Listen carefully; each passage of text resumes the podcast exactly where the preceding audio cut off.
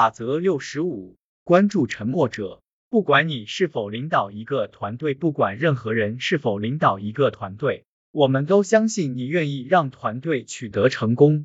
否则，为什么要去领导团队？即便你是被指派，不得不加入一个工作团队，取得成功也能让你更快乐。所以，你当然希望团队拥有尽可能多的成功机会。有些团队的成员是经过精挑细选的。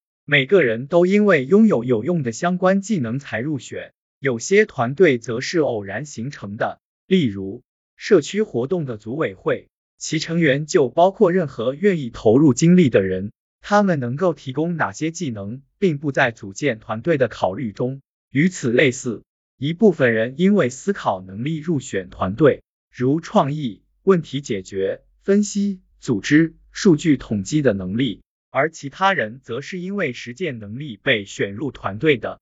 但即便是那些专注于执行但不善表达的人，也有其独特的思考。很多人，也包括我在坚持己见时，绝不会羞于表达。但并非每个人都那么自信。可如果一个团队要尽可能高效的进行思考，每个人就都需要做出贡献，而不仅仅是我们这种愿意主动表达观点的人。也就是说，你始终都要关注那些话不多的人，他们有可能在这个阶段做不了太多贡献，但他们也有可能已经想出了团队需要的创意或解决方案，却一直在等待合适的表达时机。假如他们没有足够的自信表达自我，整个团队就会错失机会。永远不要以为那些保持沉默的人是真的无话可说。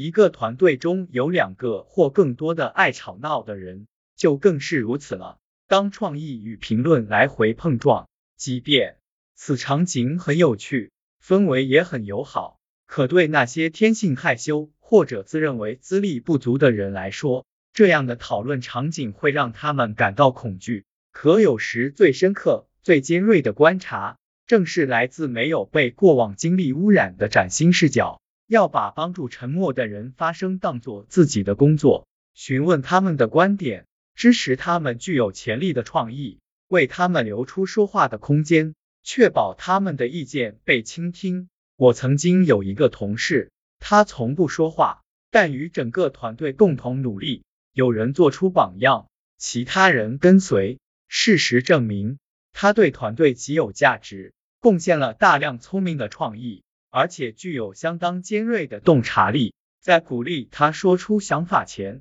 我们一直没能利用好他的价值，这是多么严重的损失！永远不要以为那些保持沉默的人是真的无话可说。